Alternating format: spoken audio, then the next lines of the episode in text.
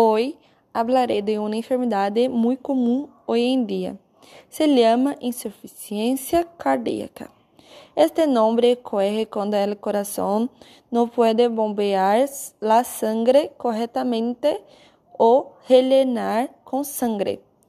Sucede 2 millones de casos por año en el Brasil.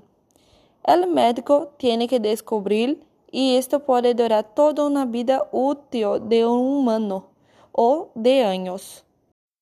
Sintomas: La persona puede tener dificultad de aire, fatiga, piernas hinchadas e su frecuencia cardíaca puede aumentar.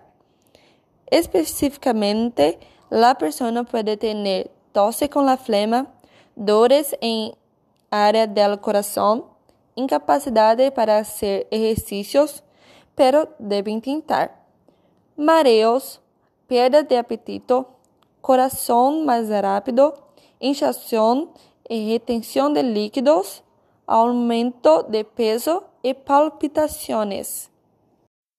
Tratamento depende da gravidade, pero o tratamento empieza com alimentos saludáveis, medicamentos para o coração, exercícios físicos, procedimentos médicos, incluso cirurgia.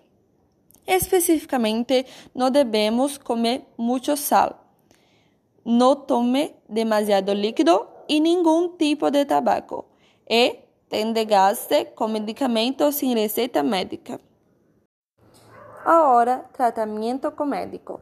Primeiro, terapia de resincronização cardíaca. Depois, implementação de uma etiqueta de passo. E por último, bypass.